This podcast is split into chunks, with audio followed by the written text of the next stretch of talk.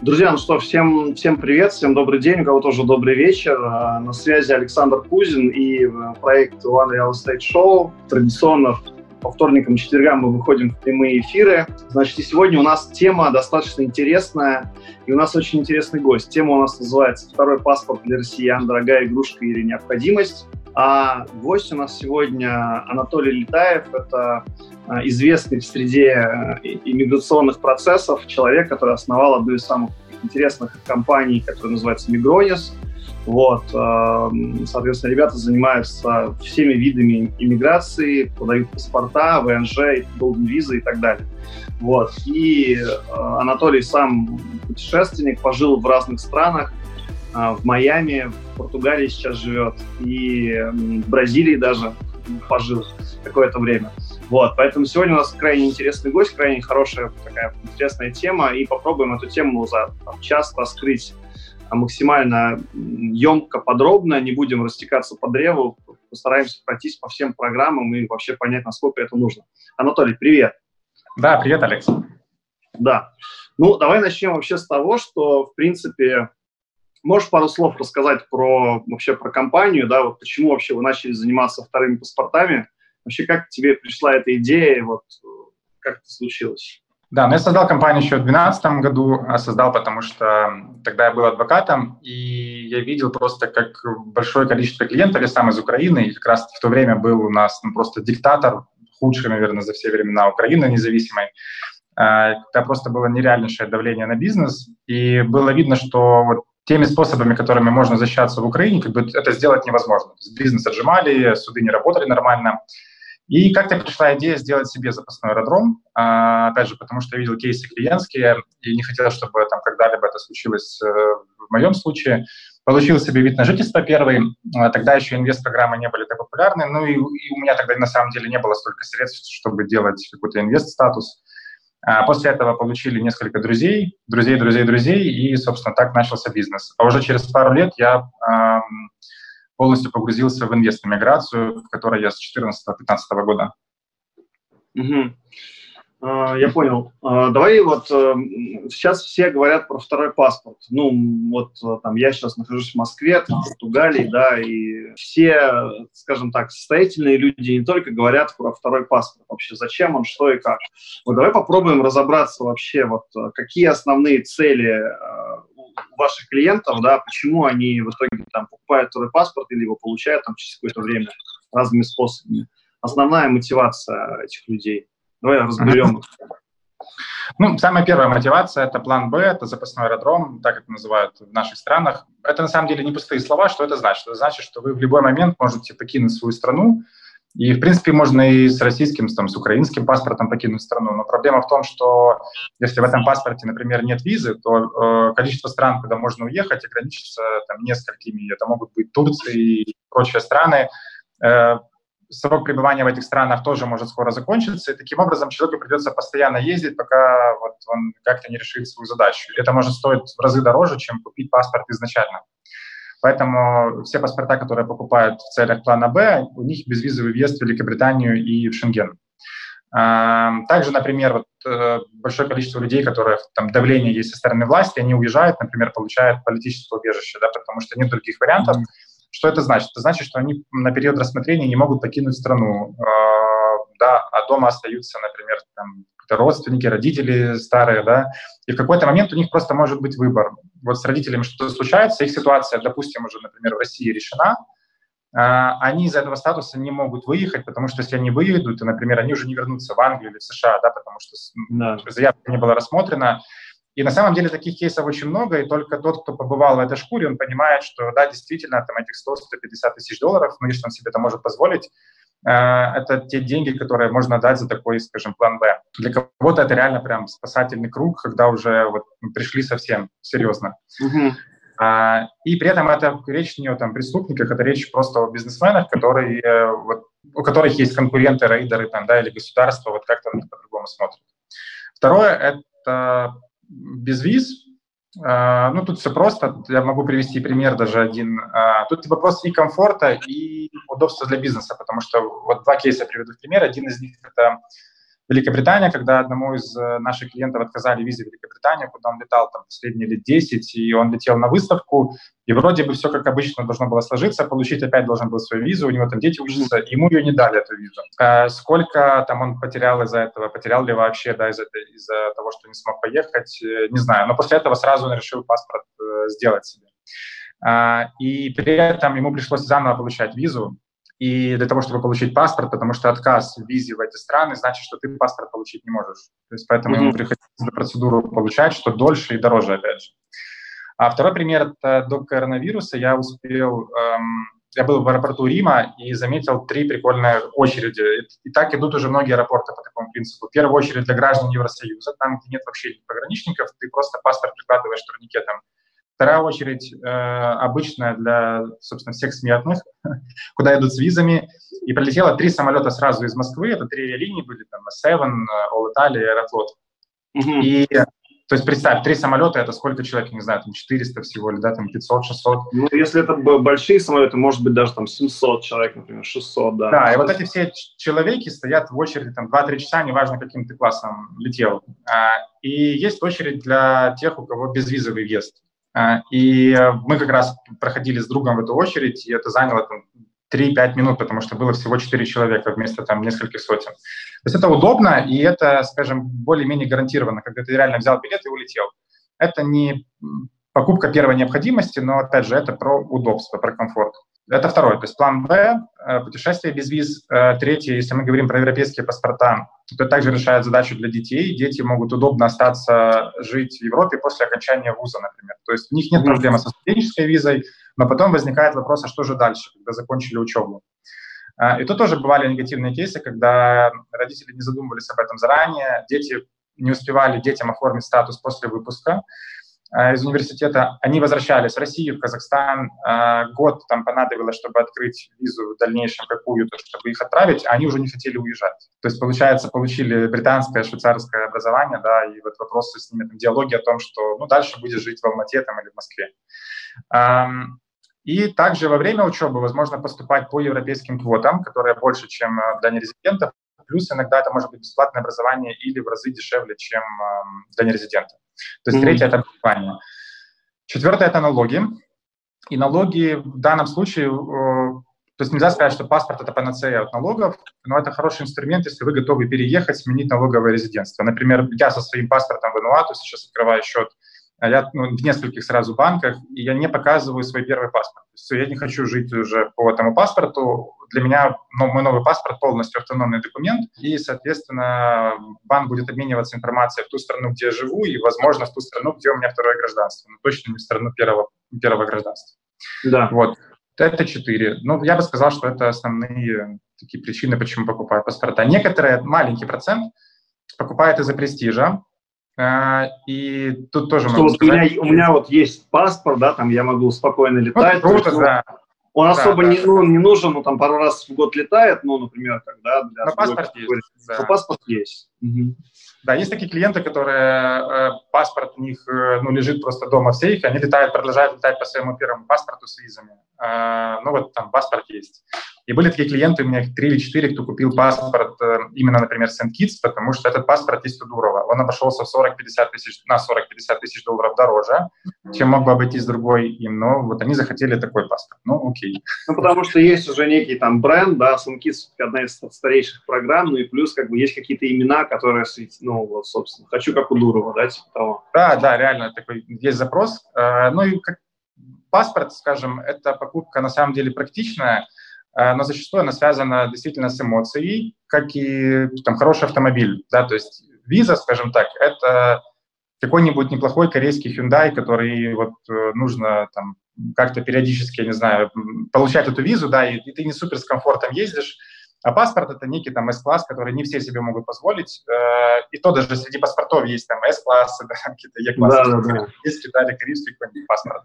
Это реально больше про удобство, да и свобода вообще в целом это на самом деле то, что могут себе позволить далеко не все. Ну да, вот, например, э, сейчас, ну давай поговорим немножко про то, как индустрия изменилась вот там во время коронавируса. Ну, например, вот сейчас многие клиенты а, ну, во-первых, можно все равно улететь там, там на бизнес-джете, да, сейчас, например, из Москвы в Европу, но, опять же, там, и у тебя должен быть паспорт. И вот как, давай до и после, то есть вообще как, насколько ты оценивал там объем индустрии до коронавируса и как вообще изменилось количество и запросы клиента после? Um, ну, могу сказать, что в самом начале э, эпидемии, вот э, март, февраль, э, рынок просто ничего практически не происходило у нас со сделками, то есть сделки откладывались. Сейчас уже наконец-то наступило то время, как, которое называется «давайте после коронавируса», вот оно уже сейчас. Да. И в целом спрос увеличился, а возможность покупки нет. Но сейчас уже люди возвращаются. То есть можно сказать, что возвращаются к норме. А спрос очень сильно вырос, могу сказать. И, например, сейчас а, Могу тебе, кстати, кейсом поделиться. Да, я тебе не говорил, я сам буду покупать тоже недвижимость сейчас в Португалии, кстати, на новый паспорт. И хочу это сейчас сделать, потому что идет тренд, скажем, ну, мы понимаем, что какие-то последствия в любом случае должны быть. Да, Португалия – та страна, которая меньше всех, одна из тех стран, которая меньше всех пострадала. Да. А, компании получили, ну, сотрудники компании получили выплаты от государства, там, 60% выплачивали автоматически и так далее. Государство выделило там, порядка 10 миллиардов на некоторые индустрии, то есть и заморозило ипотеки на год. То есть как, что значит заморозило? А, не, не, банки не могут требовать их назад, если люди не могут их оплачивать. И нельзя выгонять арендаторов. Ну, в общем, много мер было. Mm-hmm. Вместе с тем э, Airbnb просел на 70, на 80 процентов, да? То да, есть да. Э, какие-то отрасли все равно легли, турист не приехал, сезона нет. И да. последствия в любом случае необратимы, но они будут во времени, наверное, растянуты. И сейчас у нас, например, были некоторые клиенты, которые купили недвижимость на 30% дешевле, потому что у нас есть клиент иностранный с деньгами на счету, и он, естественно, будет в приоритете, чем тот, у которого есть э, желание купить на местном рынке, но он покупает через ипотеку. Как ты знаешь, что в большинстве цивилизованных стран сделки с недвижимостью, наверное, 90% идут через ипотеку. Конечно, конечно. И, соответственно, продавцы не хотят зависнуть на этот срок, там, месяц-полтора, пока будет рассматриваться вопрос ипотеки. Сейчас могут там ее не дать, например, да. И таким образом в приоритете иностранный покупатель с этими деньгами, который говорит, я могу тебе, у тебя купить там недвижимость сегодня. Да. пусть у него не забирает ее банк, пусть э, там, ну, как бы он может ждать, но мы же не знаем, почему ему нужны деньги. Мы не знаем его толерантность к страху, к этой ситуации, которая сейчас происходит. И таким образом мы, мы предлагаем стоимость, что мы можем заплатить столько. Как тебе окей? Там, если он говорит окей, да, покупаем, нет, идем дальше по рынку. И по сути, учитывая, что тренд сейчас э, еще пока не идет, но, скорее всего, пойдет вниз, а на этом тренде можно купить дешевле, потому что те, кто будут ждать этого дна, возможно, возможно, он не наступит, да. и потом цены опять пойдут вверх, то уже продавцы не будут так сговорчивы. И, соответственно, поэтому у нас сейчас многие открывают счета удаленно и ждут, мы выжидаем такие сделки, ну, я, собственно, в том числе. То есть я эту ситуацию рассматриваю как свои 90-е, в которых значит, я еще был маленький. Да, да, да, да. Ну, вообще, да, на самом деле, сейчас вообще очень сильный мир поменялся, это, это очень круто, на самом деле. А, давай, давай теперь поговорим непосредственно про, а, вот, ну, какие вообще существуют, ну, давай, не знаю, возьмем там Карибы, да, допустим, Европу, и там, ну, на какие сегменты ты бы разбил именно вот там топ-5 э, стран или топ-5 сегментов, э, как бы сколько это стоит, да, и вот, ну, начиная от самых бюджетных вариантов, заканчивая э, Кипром. Заканчивая Кипром, да. Да. а, да, ну самый бюджетный вариант это Карибы. Это, в принципе, можно купить паспорт до э, для одного человека там порядка 120-130 тысяч. А, средний бюджет это европейские программы Golden Visa, это от 250 до 500. Мальта, которая приморожена сейчас, и отморожена, наверное, можно сказать тоже, если говорить про нее как про программу. Ну и Черногория, чуть, да, она к золотым визам, EB5 программа американская и Кипр самые дорогие. Но ты знаешь, тут по, по ценовому сегменту я сказал бы, что не совсем, наверное, было бы корректно их так сравнивать, потому что, ты знаешь, мы сравниваем э, легковой автомобиль, автобус и экскаватор, потому что все да. эти программы разные цели э, закрывают. Например, вид на жительство в Европе покупают, точнее, бывает такое, что покупают недвижимость, а вид на жительство как бонус. Или, например, если человек хочет, чтобы у него ребенок остался жить в Европе и только в Европе, то ему Карибы не подойдут. Он будет смотреть только европейский паспорт, например. И грин-карта в Америку – это совсем те люди, которые точно знают, что они хотят Америку. Это не про запасной аэродром, это про большие налоги, но это про переезд. Поэтому сегменты всех этих продуктов очень разные. Да, давай тогда начнем, ну, с Карибов, то есть вообще вот, э, не знаю, там, расскажи, какие, какие есть страны, э, например, там, допустим, сколько стоит там на одного человека, на семью, и в чем разница? Потому что на самом деле часто наши клиенты говорят, э, что там, объясните разницу между Гренадой и Сан-Китс Невис, например, да, в чем, в чем цены примерно одинаковые, да, там, но на самом деле мало, мало кто понимает, в чем разница. Uh-huh. Um, я бы сказал, что, э, ну, кроме того, какие там пляжи и э, какое население этих стран, что абсолютно никак не влияет на сам паспорт. Паспорт – это инструмент в данном случае, туда мало кто переезжает. А, есть несколько вещей, которые важны. Первое, для любителей вложить деньги, например, в облигации, да, работает только программа Сент-Люсии. А, если мы говорим про переезд в Америку, например, который недоступен россиянам по визе Е2, то это только Гренада. Если мы хотим инвестировать в недвижимость, что на самом деле на Карибах э, нужно делать очень аккуратно. Я когда сам лично был до коронавируса, мы посетили где-то четыре объекта только на одном Сент-Китс, которые недостроены и никогда уже не будут достроены. Э, мы тоже вот про них будем на нашем блоге рассказывать. И то есть по недвижимости тоже есть... Я бы на сегодняшний день сказал, что есть смысл вкладывать, например, на Гренаде, возможно, какие-то проекты на Доминике, потому что их всего 8, а на Сан-Китсе их больше 100. Mm-hmm. В, остальном, в принципе, по сути, цвет паспорта не очень играет роль для клиента, и список безвизовых стран 150, 137 или там, 141 абсолютно никакого значения не имеет, потому что самое главное, что там есть UK и Шенген. Это самые главные страны, за которыми... На которые ну да, там а, африканские страны, которых какие-то есть, какие-то нет, или там, не знаю, там Бахрейн, а, он как бы не сильно, не сильно нужен людям, фактически, да, там UK и Шенген действительно, наверное, самое основное. А Поэтому первое есть... выбирает по стоимости. Самое главное – это стоимость. Ну, например, иногда бывает выбирать программы, потому могут ли братья и сестры участвовать. На сегодняшний день это Сент-Люсия и Гренада. А, и в целом этот маркет, он такой уже интересный. Страны, э, вот Сент-Люша сделала изменения в программе в мае, кажется. Сейчас уже после этого сделала Доминика и Сент-Китс на прошлой неделе. То есть идет вопрос там, по снижению стоимости или добавлению каких-то членов семьи. То есть э, вот как будто бы четыре автосалона находятся рядом, и они меряются акциями. Знаешь, что кому Да, ну и конечно, конечно. Смотри, а вопрос, например, допустим, давай, а, если вот э, Карибы, то есть идеальная программа, по твоему мнению, для одного человека, идеальная программа, например, для там муж, жена и двое детей, допустим. Вот uh-huh. такие два, два кейса. Угу. Да, я сразу сделаю пометку, что это на, по состоянию на сегодня, потому что меняется очень часто. На сегодня я бы выделил, на сегодня это у нас август, июль. Лето 2020 года. Да. да. На июль 2020 года для одного человека я бы сразу три выделил. Это Вануату, это не Карибы, но по сути это одно и то же. У меня тоже паспорт Вануату. А, Вануату, Сент-Люсия и Доминика. Э, здесь паспорт можно купить до 130 тысяч уже со всеми, со всеми затратами. Угу. А, если говорить про семью, то выгодный после вот изменений прошлой недели э, тоже несколько сразу программ от Антигуа, Сент-Люсия и Сент-Китс. Э, вместе с тем, Сент-Китс, если брать опыт прошлого 2017 года, э, из этого снижения стоимости заявки рассматривались вместо 4 месяцев, 11, у нас был кейс 14 месяцев. Угу. У наших коллег был кейс, эм, даже когда была оплата 25 тысяч долларов дополнительно за быстрое рассмотрение, все равно не рассмотрели за эти два месяца. Антигуа, у них такая история, что ты можешь деньги заплатить, а придут они через месяц, и даже расследование скажет, что деньги уже там, по свисту все это видно, деньги находятся в Антигуа, они говорят, мы их не видим.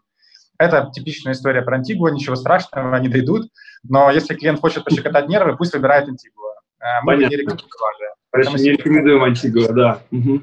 Ну, сегодня, сегодня, опять же, может, они поменяются. А, да. Поэтому сегодня я бы сказал, что это Сент-Люша по соотношению цена-качество, стоимость, сроки рассмотрения э, и быстрота ответов самого агентства по гражданству. Они очень быстро отвечают на заявки, э, и это очень радует. Угу. Ну, а бюджет вот все-таки для одного, например, вот давай разберем, не знаю... 1130, 1130 тысяч. Что значит 130? 100 это donation. А на семью, если Сент-Люсию брать? Если на семью, то это будет порядка, ну, мы говорим про семью 3-5 человек, то на семью будут затраты от 150 до 180 примерно. То есть, ну, до 200, скажем так. Да, 100% до 200 тысяч. Отлично. Если говорить про, например, рынок, очень многие, на самом деле, клиенты, они так, э, ну, то есть не, разби, не ориентируясь в рынке, да, они часто там, ну, задаются вопросом, а как, например, через кого лучше а, вообще делать, потому что, например, вот мне один из клиентов говорил, что у него там есть знакомый посол, например, который там постоянно приезжает в Москву, и вот он там предлагает там через него. Но я, если честно, ни разу не слышал, что как-то можно это через послов было делать. Ну, именно, чтобы была какая-то реальная выгода или сервис. Я вот прям, прям представляю, как посол отвечает на WhatsApp, письма пишет, присылает предложения, документы. Ну, не могу себе, честно, у тебя честно хочу спросить. Вот, э, все-таки как выбрать, например, оператора, да, и в чем разница между этими операторами, которые занимаются этими программами? Вот очевидно, что ты ну, будешь говорить про свою компанию, но просто не, реально на самом деле нет. эффективно как? Не, на самом деле нет. Я могу тут поделиться там своим подходом. Э, я считаю, что правильно всегда отправлять заявки там, в 3, 4, 5 компаний. То есть, что бы я сделал, я посмотрел бы, является ли эта компания, есть ли она на сайте правительства как один из лицензиатов. Э, это важно, потому что, э, ну, например, вот по Гренаде они даже делают собеседование, и после этого только тебе дают лицензию. Mm-hmm. Они делают проверку этой компании и так далее.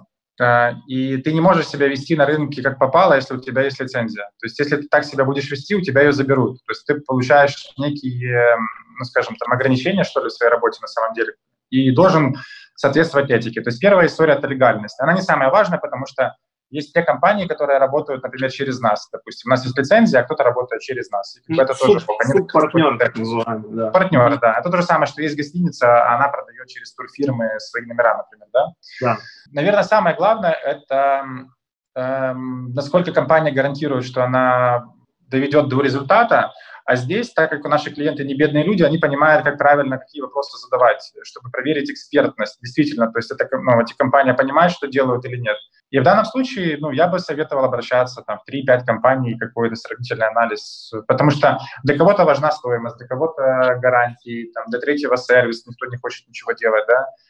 Поэтому тут я никогда не, не продаю свою компанию, даже когда к нам клиенты обращаются, мы даже иногда говорим, что, ну да, посмотрите, сравните рынок, там, приходите. То есть мы не хотим рассказывать, какие мы классные. Угу. Ну да, да, это, это всегда важно на самом деле, потому что ну, люди часто там, не понимают, они на самом деле даже приходится объяснять, что вот там официальные партнеры и так далее, и не всегда понятно. Хорошо, окей. Если говорить, ну, фина, финально, да, то есть, ну, Карибы фактически это там travel документ, да, вот, если человек хочет фактически там свободно путешествовать, он имеет там как бы второй, второй паспорт полноценный, который фактически дает ему эту свободу перемещения. Давай, э, ну, и мы уже поняли, что ты намекаешь, что инвестиция в недвижимость, она не, не совсем как бы, то есть лучше, ну, то есть... Зависит, зависит на самом деле. А, то есть, например, когда есть хорошие действительно объекты э, в наличии в данный момент, то это хороший вариант для тех, кто хочет а, допустим, он рассчитывает на перепродажу доли в будущем, он хочет перелетать туда, находиться в э, этой недвижимости, и таких клиентов реально много на самом деле. То есть, допустим, он сравнивает для себя. Я могу потратить на семью, например, 170 тысяч, эти все деньги отдам, или я куплю за 270, из них 200 это будет стоимость недвижимости, то есть 70 я потрачу, потом я могу продать, я приезжаю, э, буду проводить время в этом отеле. Например, я когда был сейчас на Карибах, могу сказать, что вот некоторые застройщики, которых я посетил, очень крутые отели, реально высокого уровня, и в год, э, то есть ты можешь проводить там в год, допустим, неделю, полторы, две, и это может стоить там 15 тысяч долларов, например. То есть, по сути, вы находиться в отеле крутой сетки и реально в классном месте, Карибы — это действительно экзотика, там очень красиво. Э, и там сэкономить 10-15 тысяч, если ты будешь постоянно летать, это будет 5 лет, то ты пошлины, по сути, тебе отбил. Да, это приятно. Ну, да, да. На самом деле. Поэтому тут э, могу тебе сказать по сегментам. Если мы говорим про Э, собственников бизнеса, вот они думают, там 50 на 50, кто в недвижимость, кто в, идет через дотацию. Если мы говорим про топ-менеджеров, они, как правило, э, получают зарплаты и бонусы в компании, не вкладывают их в бизнес, вкладывают в недвижимость. Ну, как бы так у нас, как-то, не знаю, да, сложилось. Да, да. Вот они больше склонны к тому, чтобы покупать недвижимость, например. Угу. Хорошо, окей, да, здесь с этим закры, закрыли вопрос. Если говорим про, э, например, давай про Европу, то есть давай, ну, так называемый там короткий паспорт, длинный паспорт, да, а, ну, длинный паспорт это там Golden Visa, в том числе Португалия, а короткий это там Мальта, Кипр. А, давай, ну, поговорим, в чем, в чем разница, да, например, там, обсудим Кипр, Мальту для сравнения, то есть сколько там, сколько там, да, какие сроки и фактически, как бы, ну, в чем, в чем разница. Да, Мальту могу сказать, что это некое такое европейское недоразумение, по мне, ну, сейчас, во всяком случае, потому что знаешь, это мне напоминает суп, на котором сидишь, вот ты его пилишь, э, потому что, с одной стороны, да, программа есть, с другой стороны, мне известны случаи, когда людям отказывали вообще по, по, по абсолютно непонятным причинам, то есть можно потратить там год, получается, год минимум рассмотрения заявки после получения ВНЖ и ничего не получить. На самом деле то же самое с мальтийской программой ПМЖ, то есть она крайне неэффективная в этом плане. Mm-hmm. А, да, это можно объяснять там давлением на Евросоюз и так далее, но какая клиенту разница, есть это давление или нет, ему нужен результат. То есть, ну, по да. сути, паспорт классный, конечно, вопросов нет, э, но это прям для супер-супер-супер чистых каких-нибудь там топ-менеджеров, которых вообще никогда ничего в жизни там плохого не происходило, и на них ничего не писал в интернете. Э, Кипр, э, Кипр в этом плане, конечно, выглядит намного лучше, потому что, да, у них есть проверка, но она не настолько вот, жестко, как на Мальте. Там нет 30% отказов для граждан из России, ну, в целом из СНГ региона. Э, но на Кипре нужно очень тщательно подбирать недвижимость. То есть, э, учитывая то, что Кипр — это страна там, с около миллиона населением, э, до миллиона, и как бы это остров, и внутренний рынок не такой, как ну, в странах материковых с населением там, 10 хотя бы миллионов и выше, mm-hmm. как бы есть вопросы к ликвидности. Соответственно, нужно... Ну, есть те клиенты, которым этот вопрос вообще не важен, ну, тогда окей. Если мы говорим про тех, кому важен, то стоит очень внимательно выбирать объект и не идти на там, сразу все предложения, которые там им предлагают. Ну да, там есть, э, на самом деле, на Кипре, ну, по, по моим ощущениям, вот есть, э, ну, такая совсем, совсем не ликвид, то есть, а там ты купил, и ты никогда не продашь за эти деньги. Это как, это как в Дубае, да, вот это постоянный такой раздувающийся пузырь. То есть ты купил а, за 200 тысяч апартамент там, в каком-нибудь крутом районе, через 5 лет это вообще район уже там никому не нужен, уже появилось три новых района и 100 других новых проектов.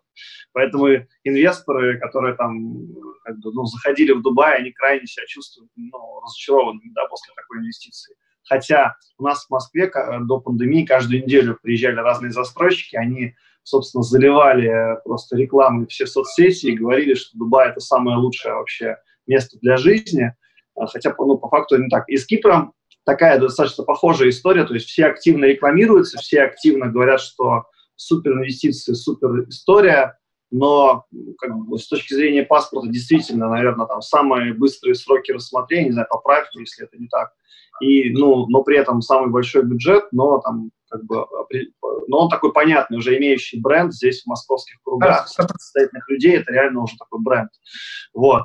А, и да, при этом, тоже, с точки зрения, при этом с точки зрения недвижимости, да, вот все неоднозначно. Все-таки как сейчас а, человек действует, который там посмотрит, послушает и решит все-таки там, например, выберет для себя Кипр с точки зрения скорости, да, и но как э, выбирать объект? Что бы ты порекомендовал сам? Знаешь, это не только э, с точки зрения скорости, потому что на самом деле сейчас мальтийская программа заморожена, а больше и вариантов нет в Европе. Есть болгарская программа, которая вообще практически не работает, э, и все, больше нет программ. Черногорию часто предлагают как программу, которая, возможно, вступит в Евросоюз через 5 лет, но как бы это возможно где-то через 5 лет. Поэтому единственный паспорт Евросоюза, да, это Кипр. И не для всех действительно важна ликвидность, потому что если люди готовы за мальтийский паспорт просто отдать порядка 800 тысяч евро подарить, да, там 650 плюс разные пошлины, то, по сути, на Кипре они, в принципе, получают недвижимость и на самом деле могут получить хорошую. Я могу сказать, что года 4 назад были действительно а, проекты, когда можно было заработать там 15-20%. Э, даже в год, но когда пошел бум роста цен на недвижимость. Но сейчас недвижимость на этом уровне осталась, и, соответственно, наверное, она упадет. То есть я бы рекомендовал э, не строить очень сильных ожиданий клиентам по поводу ликвидности. Опять же, если для них это важно. Если для них очень важна ликвидность, то подбирать такую недвижимость, которая также будет востребована на внутреннем рынке. А, и задавать очень тоже, там, сделать себе не полениться, там, чек-лист из там, 5-10 вопросов. Например, у меня в таком чек-листе вопроса это сколько стоит на вторичном рынке подобная недвижимость в округе. Да. А, как долго она продается, эта недвижимость, кто ее покупатели, а, сдается ли она в аренду, многофункциональна ли она, потому что сейчас мы, например, видим, что Э, Airbnb, которая была очень классной такой историей и топом, да, она сейчас не в топе. И, соответственно, лучше сдавать недвижимость, покупать, наверное, ту недвижимость, которая будет и для местных окей, и для туристов, в общем, для всех. И задавать такого рода вопросы продавцам, и особенно к коммерческой недвижимости у меня вопросы, то есть понимать, кто может ее брать в аренду, откуда будет получаться доход. Ну вот, наверное, такие моменты. Ну да. Опять а, же, давай... если это важно, потому что у людей, с другой стороны, выбора нет. Если им нужен прям вот точно европейский паспорт, то здесь, возможно, стоит на это, они могут закрыть на это глаза. Знаешь, то же самое, что для меня, например, тех же э, больше 100 тысяч долларов, которые я потратил на паспорт, уже нет речи о ликвидности. Ну, то есть это некая покупка, удобства плана Б, еще чего-либо. Mm-hmm. В данном случае ну, у меня нет и супер больших э, капиталов. Может, для того человека, у которого очень высокий капитал, для него там на тех же по 500-700 тысяч, которые он якобы может потерять теоретически на недвижимости, тоже есть большие деньги. Но ну, документ да. он получает в разы лучше, конечно же, чем там карибский паспорт или иванов. Ну да, да. Два, два, два вопроса. То есть вот э, из, с точки зрения перспектив, вот э, постоянно мы видим э, новости там в телеграм-каналах где-то, ну и клиенты тоже, тоже видят, нас спрашивают об этом по поводу там братьев Ананьевых, Дерипаска и так далее. Да? Это ребята, которые, ребята, которых могут лишить, там есть некий список там, из 13 паспортов, из 26, там, из 27 конкретных людей, заявителей, да, вот, которых могут лишить. Вот что-то, и постоянно вот эти новости всплывают, и они на самом деле очень сильно людей напрягают, хотя вроде, как бы, ну, а, у меня есть клиент, он, а, ну, такой, в принципе, незаметный бизнесмен, не медийный абсолютно, да, я все время говорю, чего к этому Дерипаске при, при, привязались. Ну, это там понятная история, политическая, там, ну, есть э, целый ряд моментов, да, да довольно очевидных. Вот, но он все равно говорит, ну, меня, слушай, меня напрягает вот эти моменты, я вот напрягаюсь, я сейчас потрачу деньги, куплю, понятно, у меня не будут в недвижке, но потом вот начнут вот эти вот всплывать истории. Что вообще можно сказать по поводу вот этого некого списка? Это все именно связано с политикой или, в принципе, ну, возможно, в будущем есть какие-то риски для людей, там, что эти паспорта могут оказаться, там, могут их отозвать условно. Понятно, что человек останется с недвижкой, но все неприятно будет крайне.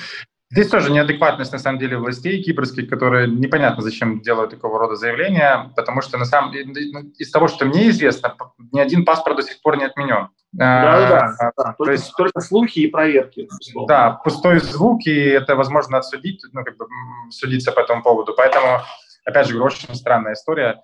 Самое главное условие по любой программе на самом деле – это чтобы законно было получение этого паспорта. То есть, в принципе, если с документами по источнику все окей, если не было поддельных данных, если человек изначально не был тем, кто по закону не может получить паспорт, то у него проблем никаких быть не может в принципе. Mm-hmm. То есть вопросы возникали по тем, у кого кто мог как бы не соответствовать условиям кипрской программы. А, поэтому вот обычные смертные точно могут получать, если это, скажем, люди, связанные с политикой, санкциями, там еще да. Ну да, там, я так понимаю, что основной вопрос это именно происхождение денежных средств, да, именно ну, связь э, человека конкретного, да, с, э, ну, с госслужащим, с госслужбой, с правительством, да. потому что это ну, табу по факту, да, для, для там, а сейчас ты, будучи чиновником, ну, фактически не, там, не можешь получить паспорт, а, например, Хотя, ну, я так, есть, есть как бы разные варианты, да, но... Фактически... Не, ну, есть бывшие чиновники, есть, есть тут тоже чиновник, это не есть диагноз, э, потому что э, если деньги были заработаны, например, до того, как он был чиновником, и после того, как был чиновником, э, это тоже окей, то есть такой человек может пройти, но это не значит, что это точно так это правило работает, то есть каждый раз нужно изучать кейс, но это не, не всегда является проблемой, очень много чиновников получают статус. Угу. Окей, хорошо. А, э, если говорить про сроки, то есть, ну, по Кипру сейчас, вот по твоему ощущению, то есть это вот те, те 6 месяцев, которых там нам заявляют, или... Нет, это ближе к 10, ближе к 10 месяцам. А, это не 6 месяцев. А, скажем, вот 8, наверное, более-менее реальная дата. Но в любом случае это не там, 15-16 месяцев по Мальте, и ты все эти 12 месяцев думаешь, дадут или не дадут, потому что ВНЖ дают сразу же, через там, 2-3 недели. Э, но ВНЖ не означает паспорт. И после мальтийской программы, после отказа, ты уже не можешь попасть на Кипр после да. изменений. Соответственно, тут лучше стратегию изначально выбирать э, правильно.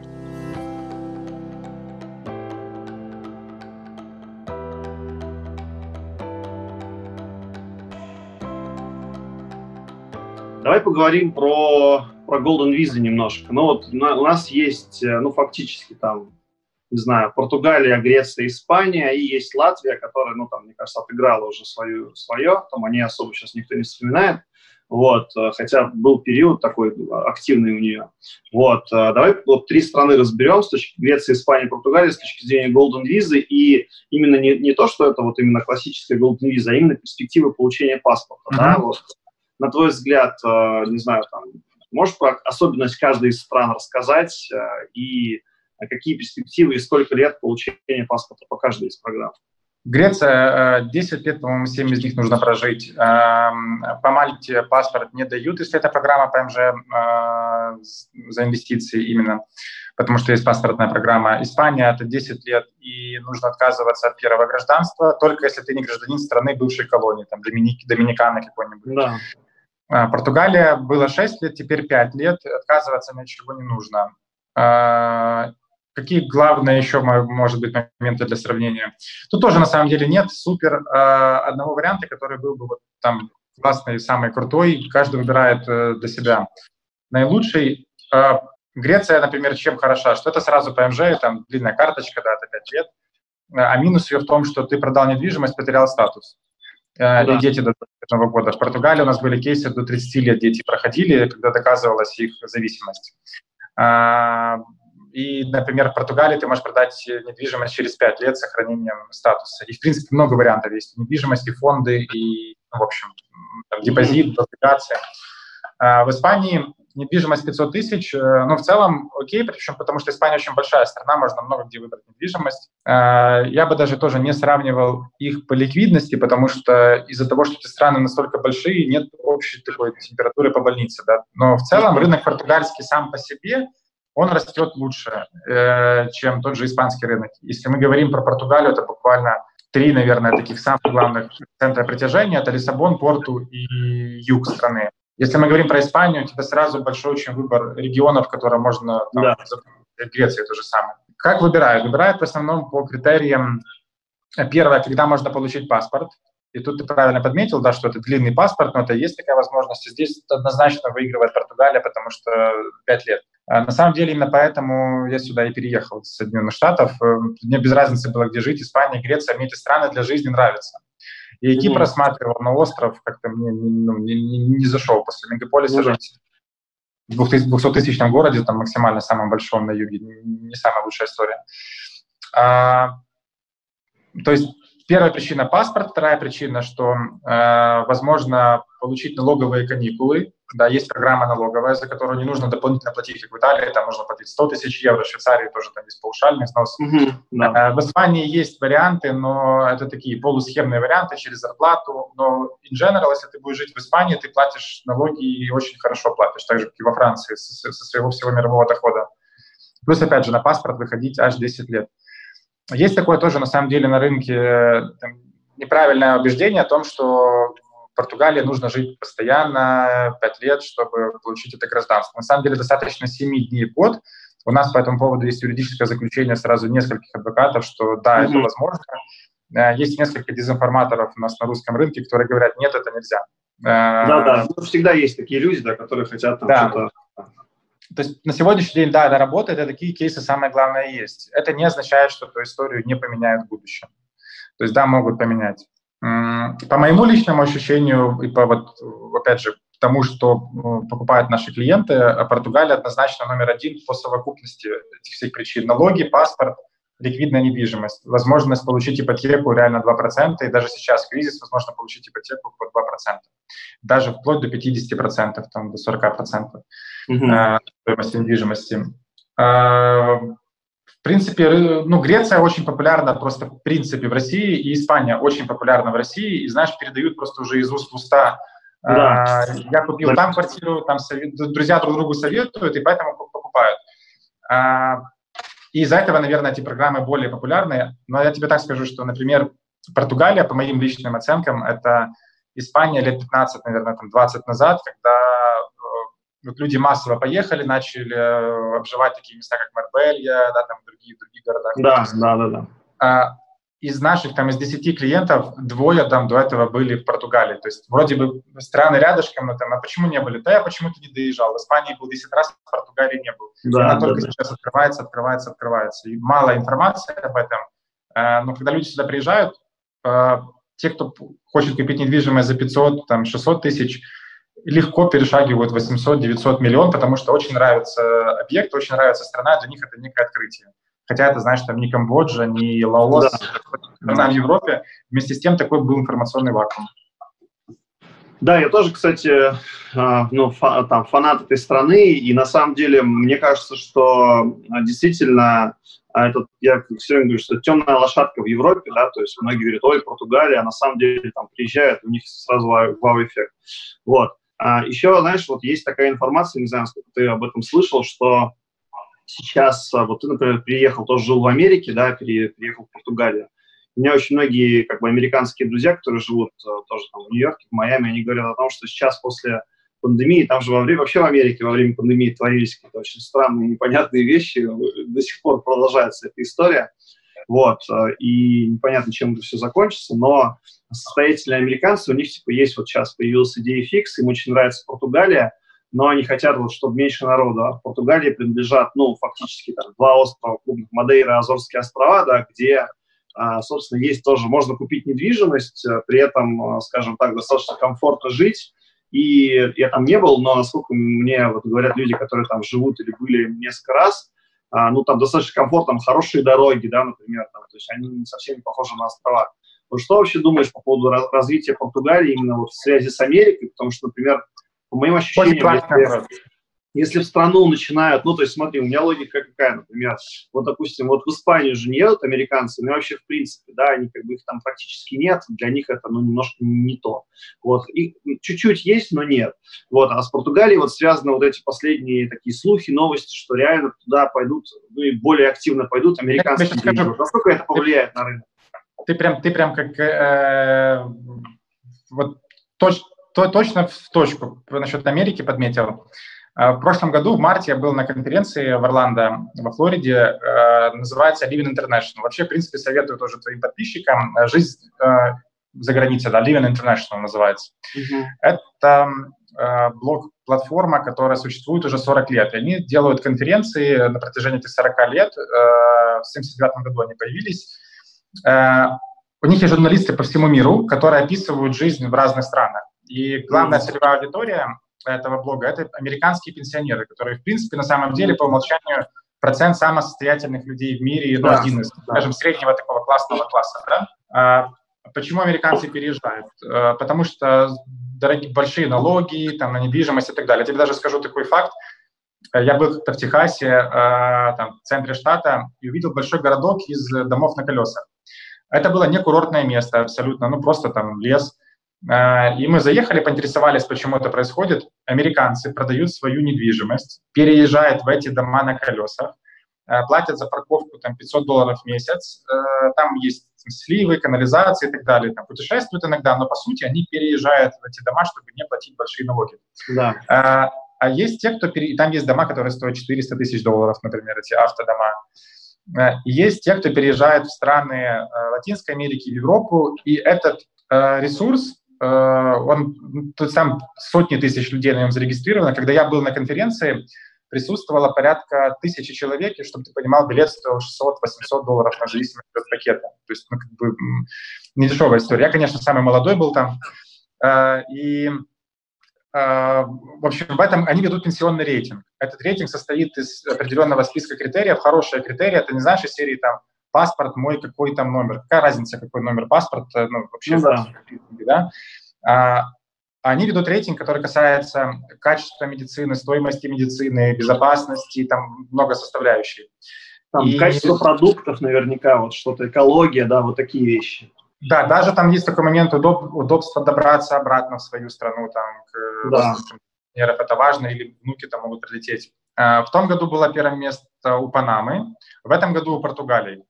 И то есть по этим многим критериям была Португалия на первом месте. Второй очень интересный критерий по этому поводу. В Португалии есть такая профессия – пенсионные консультанты. То есть те, кто помогает переезжать сюда, э, это уже о чем-то говорит, знаешь. То есть, ну, вот, я не знаю, в Украине, в России такую профессию, честно говоря. Вряд ли.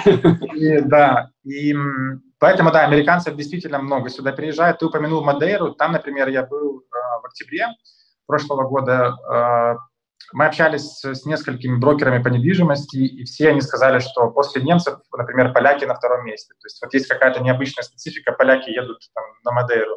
Да. В целом Португалия очень international такое а, комьюнити.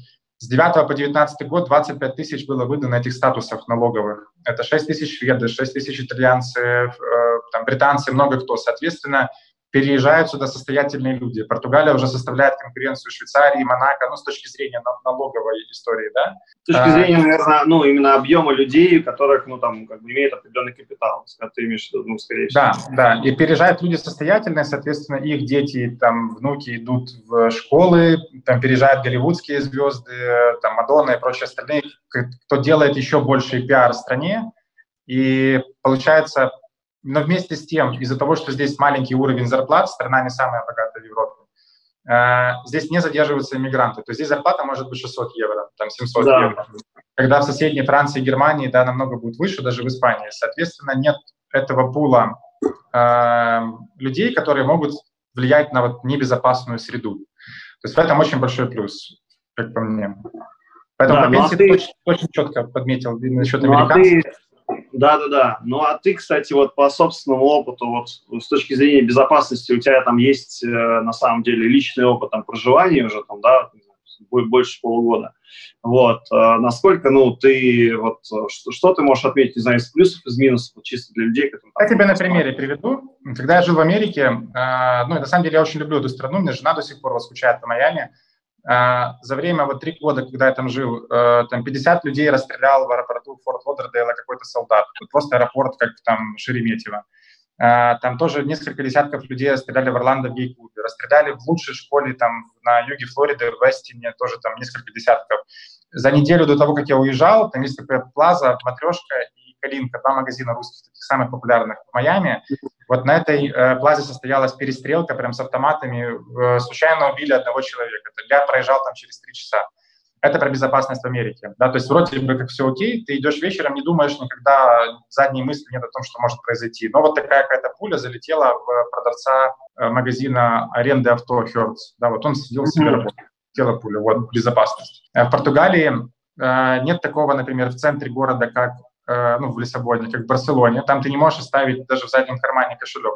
Да, да, да. А в Мадриде, то есть в Лиссабоне такого нет, даже в самом центре. И э, один из примерных кейсов, который может тоже о чем-то говорить, на прошлых выходных э, мы были с партнером на юге, э, и он подзывает меня, говорит, смотри, президент страны, я говорю, где? Вот, подошел к нему, сфотографировался, президент был просто со своей семьей, ни одного человека, ни охраны, никого. И это частая история, Э, то есть это на самом деле тоже говорит об отношении страны к власти, да, то есть президент в этой стране действительно, видимо, сервисный вот какой-то э, орган. Э, и нет этих волнений, и, в принципе, тут на, на лентах, в лентах новостей не бывает каких-то историй там про терроризм, каких-то иммигрантов, еще что-то. То есть все очень спокойно.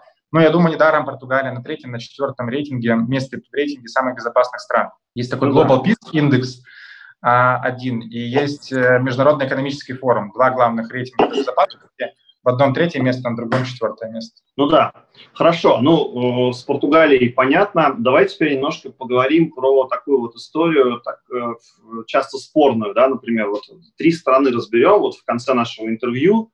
А, ну, первое, начнем, скажем, с Черногории. А, паспортная программа 450 тысяч евро заявлена. Пока, ну, вроде бы один какой-то объект можно купить, какой-то горнолыжный курорт, насколько я помню. Ну, то есть недвижимость можно купить, да, и потом из них выйти, получить паспорт. Но вообще, насколько, ну, ты там веришь в эту историю, потому что я, на самом деле, был в Черногории а, последний раз в 2016 году. Мне страна очень нравится, но вот она такая, знаешь, если Кипр маленький, то Черногория совсем крошечная, то есть там как бы, ну, очень мало таких качественных объектов недвижимости, пока вот одобрен только один проект, и такое правительство достаточно, на мой взгляд, ну, прям не, не сказал, что оно супер стабильно по каким-то решениям. Вот. Ну и вообще у меня как бы целый ряд вопросов. Вот как веришь ли ты в эту программу сам? Вообще какие перспективы у нее? То, что, ну, по деньгам, вот смотри, я честно, по своим ощущениям, например, да, там, ну, я честно, вот, например, для себя, я лучше там 500 тысяч евро инвестирую, не знаю, буду определять Португалию, допустим, да, там, и через 5 лет получу паспорт, у меня будет там нормальный паспорт с хорошим индексом, вот, чем я там, ну, инвестирую там те же деньги получу, да, может быть, быстрее черногорский паспорт, но, не знаю, вот у меня внутренние какие-то, внутренние какое-то сопротивление. Что вообще по этому поводу думаешь? Знаешь, меня э, клиенты часто тоже спрашивают, Анатолий, а как бы вы поступили там э, на моем месте? Я говорю, не как бы я поступил, а как я уже поступил. У меня карибский паспорт, и на карибский паспорт у меня португальская недвижимость, и будет португальская Golden Visa. Хотя да. по стоимости можно купить тоже черногорский там, или еще какой-нибудь.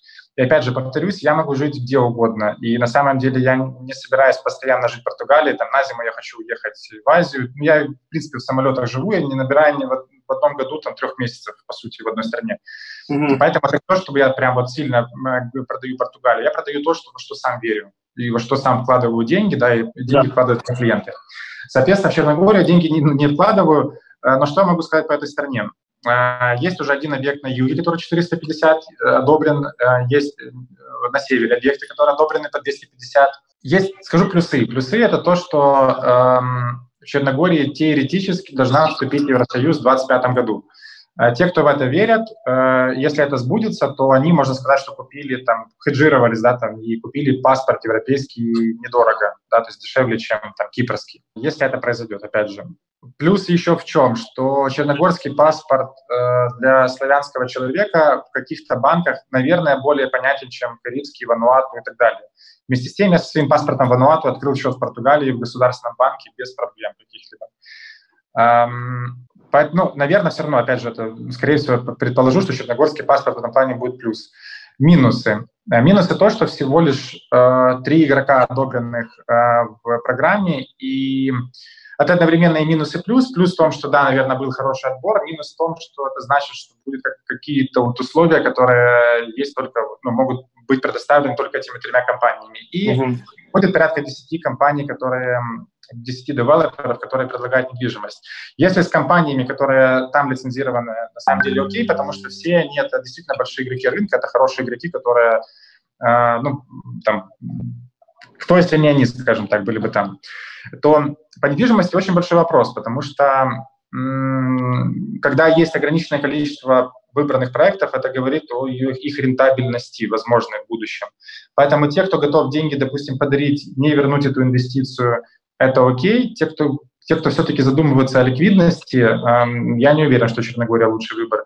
Если мы сравним сухие цифры, то, допустим, заходя по минимальной стоимости 250 тысяч, мы должны еще заплатить 100 тысяч, мы должны заплатить еще 60 тысяч, и в зависимости от пошлин Э, то это будет гораздо больше, чем 500 тысяч евро, за которые можно купить реально ликвидный объект, и, и добавив в ипотеку еще 300 тысяч, например, да, то есть ты, вложив 500, покупаешь объект за 800, который приносит тебе 4%, например, покрывает ипотеку. Да, ты можешь да. из него через 5 лет, и ты выйдешь с миллионом с приложенных 400 тысячах. Ну да. А, здесь же, получается, ты выйдешь в минус, ты его, скорее всего, не продашь по такой стоимости, и плюс еще доплатишь деньги. Но ты можешь получить якобы европейский паспорт, потому что они, наверное, вступят в Европейский Союз. Да, а, ключевое есть, слово, наверное. да. Да, есть такая вероятность. То есть, конечно, они, они действительно члены, э, кандидаты в члены. Вот на прошлой неделе была новость, на позапрошлой тоже касательно по этому поводу. Но у нас мир настолько динамично развивается. Черногория, на секундочку, находится в месте, где раньше была Югославия, страна в центре Европы, которая не существует уже, да?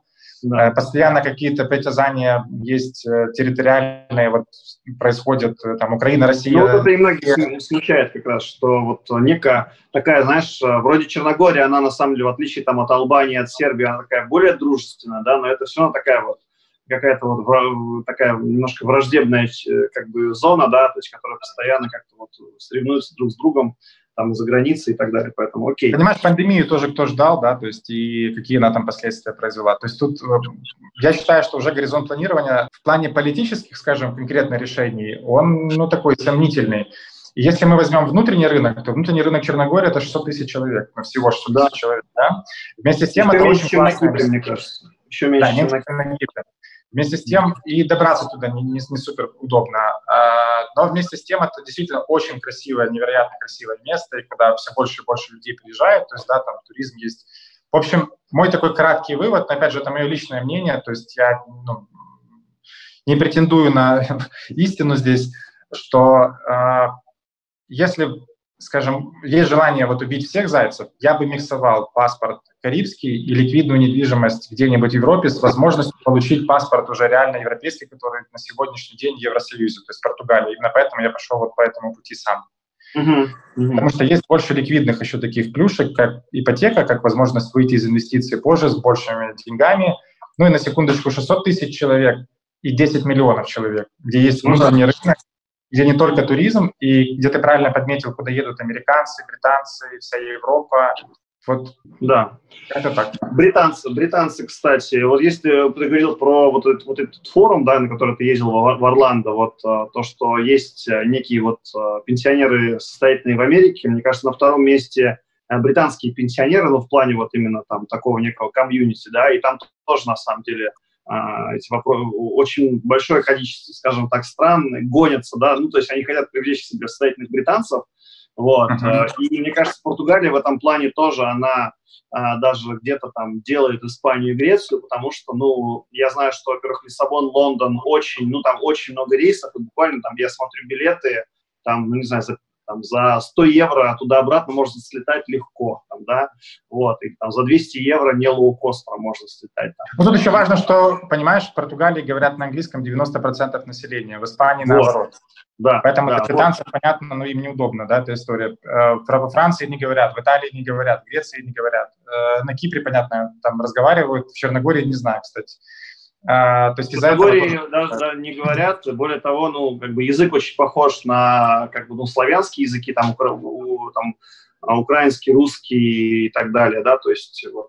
Мы когда там были, мы местных понимали, но по-английски вообще никто не говорит, вот, вообще никто, ну, по крайней Знаешь, мере. один еще, кстати, плюс скажу про Черногорию, а, российские инвестиции, они, ну, не знаю, на первом ли месте, но, в общем, очень большой процент составляют для, вообще для страны в целом, и очень много людей, кто уже инвестировал в недвижимость и э, кому понятно Черногория, и это та страна, которая прям любят, ну, эмоциональную какую-то привязку, да, испытывают. Mm-hmm. Поэтому многие люди, видимо, они связывают э, паспорт с, э, вот, вообще в целом с возможным переездом в страну, вот с такой некой эмоцией. Э, хотя, как бы, по моему мнению, иногда стоит посмотреть на ситуацию, там, разделив э, инструмент и и вот, вот эту эмоциональную историю. Но, как мы говорили с тобой в начале интервью, нет, в принципе, идеального способа выбора для себя программы. Соответственно, э, те, кто покупает Черногорию, я их тоже понимаю, почему они это делают. Ну, я надеюсь, что на самом деле через пять лет они все-таки вступят в этот Евросоюз, и тогда я смогу им пожать руку и поздравить их с крутым паспортом. Да. Еще вот давай два, два, два коротких вопроса в конце. Буквально вот э, это, тоже такая, такая история спорная, но мы не можем о ней не упомянуть. Э, это Турция, да, ну у них тоже есть паспорт, есть паспортная программа, и, если не ошибаюсь, 450 тысяч, да, он стоит. Вот. Э, при этом, ну, Турцию очень любят, на самом деле, русские, особенно, скажем так, а, регионы, там, Татарстан, Башкортостан, а, Северный Кавказ, да, вот очень многие, много оттуда людей переезжают, например, в Турцию, ну, потому что как-то похожий менталитет, да, там, одна религия и так далее. Вот, но все-таки вот с точки зрения, ну, и покупают недвижку, переезжают, здесь мне все понятно, но с точки зрения именно паспорта, вот, насколько, вот, с точки зрения там, недвижимости, насколько ты считаешь, что это вообще ликвидная история, правильная, или там про, или можно просто там приехать, не знаю, получить ВНЖ и там спокойно жить. И, там, Знаешь, у каждой программы у каждой программы есть свои определенные там плюсы. Э, у Черногории, у Турции, у Гренады, например, есть виза Е2 в Штаты. Э, да, кстати, это тоже большой плюс на самом деле Черногории, то, что есть виза Е2 еще. Это первое. Второе, Турция, турецкая программа, она отчасти очень имеет серьезный региональный эффект. То есть туда э, те, те, эти паспорта покупают э, близлежащие вот эти сложные страны, которым вообще нигде паспорта не дают. Да, там Сирия и прочие. Курдистан, Ирак, да-да-да. Да, люди эти без гражданства, или эти вот спорные курдистанские всякие истории. То есть они покупают, ну, состоятельные люди оттуда покупают эти паспорта. Э, далее турецкий паспорт был популярен. У Турции было соглашение с Евросоюзом. Э, там была упрощенная достаточная миграция через бизнес в ту же Великобританию. И те, кто не мог себе позволить, например, кипрский паспорт или мальтийский, то покупали турецкий паспорт для того, чтобы по упрощенной процедуре эмигрировать в Англию. Но это уже не работает, потому что Англия выходит из э, Шенгена, из, из Евросоюза, да. точнее, и, соответственно, это соглашение тоже теряет свою силу. То есть, знаешь, у программ есть такие скрытые нюансы, скажем так.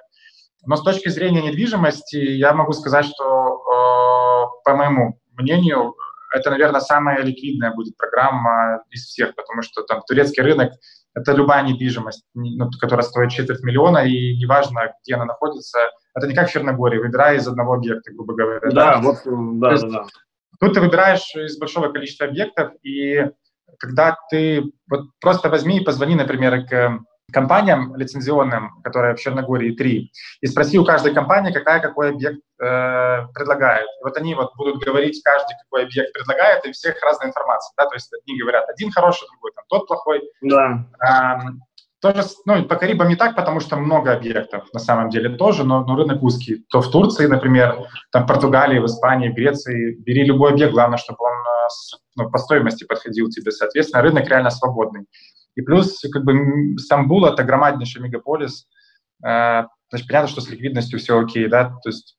Вот я как раз хотел здесь немножко, да, немножко с тобой подискутировать на тему, смотри, какой. Я вот, ну, там, был несколько раз в Турции, и э, я вот как раз считаю, что, например, надо очень четко понимать, что, например, рынок там Алании и Анталии курортная история, которая полностью связана с туристами. То есть, если, например, и рынок Стамбула — это разные вещи, я бы, например, рекомендовал все-таки рассматривать Стамбул, потому что это реально один из самых, самых крупных мегаполисов в мире сейчас, да, мне кажется, Стамбул, он не меньше Москвы там по населению, если не больше, вот, 15 или 20 миллионов человек, вот, потому что, например, вот у нас многие инвесторы, которые, например, просто заходили в недвижку именно на тему, а, соответственно, на тему Алании и Анталии, там э, достаточно серьезно потеряли в доходности, потому что просто туристов нет, да, то есть очень сильно большая зависимость. Поэтому, наверное, объекты, которые, там, скажем, именно актуальны там, для местного рынка, да, для местных, и Стамбул, наверное, будет более такая ликвидная история, чем юг.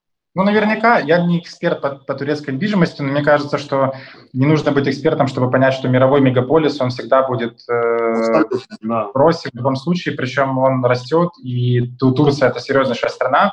Э, азербайджанцы получают, хоть у них запрещено гражданство, э, получают те паспорта, кто, опять же, покупает недвижимость, паспорт уже как бонус. Но он, поскольку он не дает Шенген, ни Великобританию, и вряд ли там Турция будет когда-либо кандидатом на вступление со своим большим населением и проблемами там, с Курдистаном и так далее, да. а, то, опять же, этот инструмент больше все-таки региональный для тех, кто не может получить другие паспорта, они покупают у Турции. При этом у Турции не самая лучшая проверка на благонадежность, если сказать, что она там вообще существует. То есть Соответственно, ну, можем делать выводы, там, для кого эта программа больше. Э, россияне ну, да. тоже есть в числе тех, кто покупает эти паспорта, но снова таки, как, как Британия, ну, для Британии уже не совсем это подходит. Э, для открытия счетов в банках э, паспорт будет понятнее, особенно если они покупают, ну, открывают, наверное, в Турции счета. Плюс российский и турецкий бизнес очень э, взаимосвязаны. Э, много бизнесменов есть, они тоже получают. И плюс турецкий паспорт на самом деле отчасти может тоже служить э, каким-то там запасным аэродромом. Правда, это та страна, которая, наверное, тебя быстро выдаст очень России, в случае чего. Э, не знаю, кстати, есть ли об этом соглашение, есть ли какие-то кейсы по этому поводу. Но, в общем, это не тот спрос точно. Турции, то есть те клиенты, которые хотят купить Карибы, Черногорию, Кипр, Португалию, Испанию, и там Турция в списке этих стран не стоит, те, которые они ну, сравнивают. Да. Это абсолютно другой продукт. Да. И давай вот последний вопрос. В итоге, ну, мы на самом деле много чего успели обсудить, и так достаточно подробно. Вот э, смотри, такой вопрос. Значит, э, ну, Румыния, да, вот, э, ты, наверное, понимаешь, о чем будет вопрос.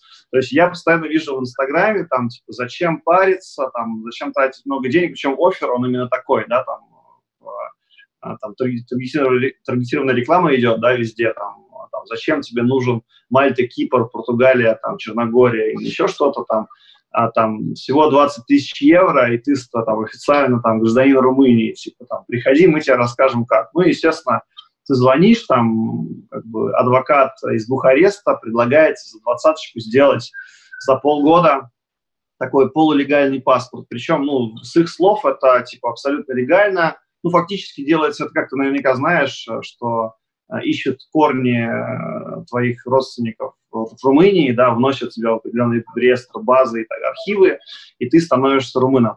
Но вот какие вообще, что ты можешь сказать по поводу этого а насколько это реально популярно, потому что вот у меня, например, есть знакомые, кто, ну, там, а, у которых есть такой паспорт, вот, но есть как бы и очень много негатива, который написано на эту тему там в интернете, и вообще эксперты говорят, что вообще, насколько это вообще вот, э, ну, как бы, что ты можешь по этому поводу сказать, и вообще, насколько эта история развивается, или ее скоро закроют, эту лавочку? Ну, во-первых, паспорта продают от 600 евро до 150 тысяч, это то, что я, знаешь, слышал. Тут и качество этого вообще не зависит, это вопрос красивого скрипта от того, кто висит на трубке, он расскажет, ну, как бы у меня там есть там... Ну, и количество кейсов у адвоката, я так понимаю, сколько раз он это делал реально там сам, как бы проводил. Ну, типа а, да, но это же не проверишь, во-первых, никак, и тут, э, знаешь, к сожалению, тоже есть такие компании у нас на рынке, которые пишут, у нас там столько клиентов в одном месте, рассказывают тебе в другом месте, что столько клиентов, то есть, ну, как бы ложь, у нее же короткая память, а, поэтому там могут и тысячи клиентов называть.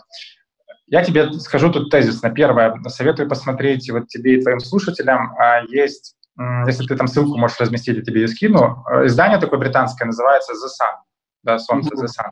Если загуглить его The Sun uh, Romanian Passport, Э, то можно найти э, расследование журналиста, который приехал в Украину британского, получил этот паспорт, ну или там, не помню, уже подал документы нелегально, все это заснял на камеру. Э, почему-то ну, почему есть такой интерес к этим паспортам? Да, дешево получить, да, это все нелегально, чтобы они не рассказывали. Эти подрядчики, ну, если, естественно, у вас нет корней. Если есть корни, то это отличный инструмент, и тут, ну, я считаю, это очень классная штука, на самом mm-hmm. деле. И я, наверное, как адвокат, пойду с опыта с, э, того, что я знаю. Значит, в Венгрии такая история работала тоже с 11 по 14 год, если не ошибаюсь.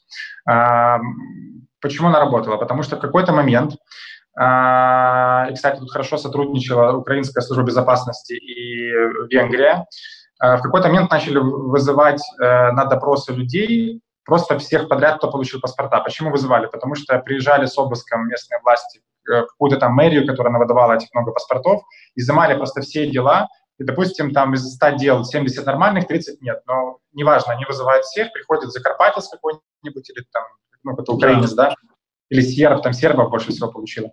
И говорит о том, что да, я, у меня есть корни, действительно доказывает это, говорит с ними на венгерском, что требуется по закону, и да. вот пускают.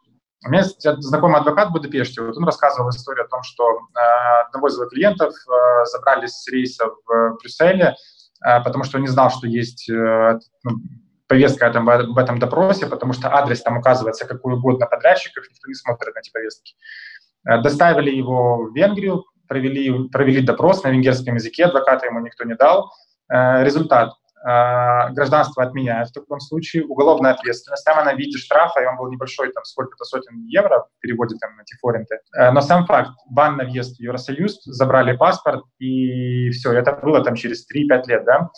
Такие же истории были в Греции, э, такая же история может быть в Румынии и в Болгарии, на самом деле, тоже такое же есть. Да, в Болгарии тоже есть, да. Эти страны, они кандидаты на вступление в Шенген. Э, и из-за каких-то сложных... А Шенген вступление в Шенген должно быть проголосовано единогласно. Соответственно, если есть какие-то претензии других стран, а это, как правило, Голландия, Бельгия, там старая Европа, ну, в общем, из этих недостаточно, недостаточного количества голосов страны не принимают в Союз. И у Румынии так есть проблемы с этими нациями э, внутри страны, там не говоря уже про эту раздачу паспортов, на которые власть просто закрывает глаза. Рано или поздно придет, поменяется власть, начнут ну, проверять да, да. все эти документы, то есть это вопрос, я считаю, что это вопрос времени, просто это может произойти или внутри, или под давлением Евросоюза, например. Потому что никому не нужны эти граждане, которые забирают рабочие места у самих европейцев. И Понятно. вот с этим, то есть как бы я думаю, что это рано или поздно произойдет, и просто погрузиться стоит в ситуацию. Прошло 10 лет, у тебя есть паспорта, твои дети там, допустим, ходят в университет, ты счастливый румын, который живет в Австрии, например, или в Швейцарии, приходит повестка на допрос как ты себя будешь чувствовать в этот момент? То есть э, ты можешь... Да, и ты, и ты при этом в, ну, через 10 лет уже можешь себе позволить там кипрский паспорт, хочешь, например. Да. Хочешь. Но да. при этом у тебя есть история, которая там случилась здесь, и ты как бы на самом деле будешь потом там всю жизнь себя корить за эту историю. Хорошо, да. понятно. Понятно, да, спасибо. Ну, кстати, хорошо, хорошо, хорошо. Я думаю, что стоит позвонить просто в консульство в таком случае, допустим. Вот реально взять, позвонить в консульство и сказать, смотрите, мне предлагают такую-то историю. У меня вот э, реально нет корней, а, мне их как-то там докажут, покажут, заменят и рассказывают о том, что это справки нормальные. Ну, ты представляешь себе такой разговор? Там, с, ну да, они... Да? То есть иначе, значит, ты осознанно идешь на какую-то историю, которая может вернуться, а может быть и нет. Может, все окей будет, но кто готов на такой шаг? Ну да, окей. Хорошо. Ну что, у нас, в принципе, мы с тобой сегодня хорошо поговорили. Я напоминаю, что у нас с вами сегодня был Анатолий Летаев, основатель компании Мигронис. Соответственно, если у вас есть какой-то вопрос по иммиграции, по получению ВНЖ, по, соответственно, консультации, контакты Анатолия мы оставим внизу в описании, соответственно, подкаста. Неважно, где вы его будете слушать или смотреть. Вот. Анатолий, тебе спасибо большое сегодня за... Мы так по всем программам прошлись хорошо, плотненько по, пообщались. Вот. Э, я желаю там, тебе и твоей компании удачи. Ну и надеюсь, там, в скором времени увидимся в Португалии. Да, спасибо тебе. Пока. Все, пока.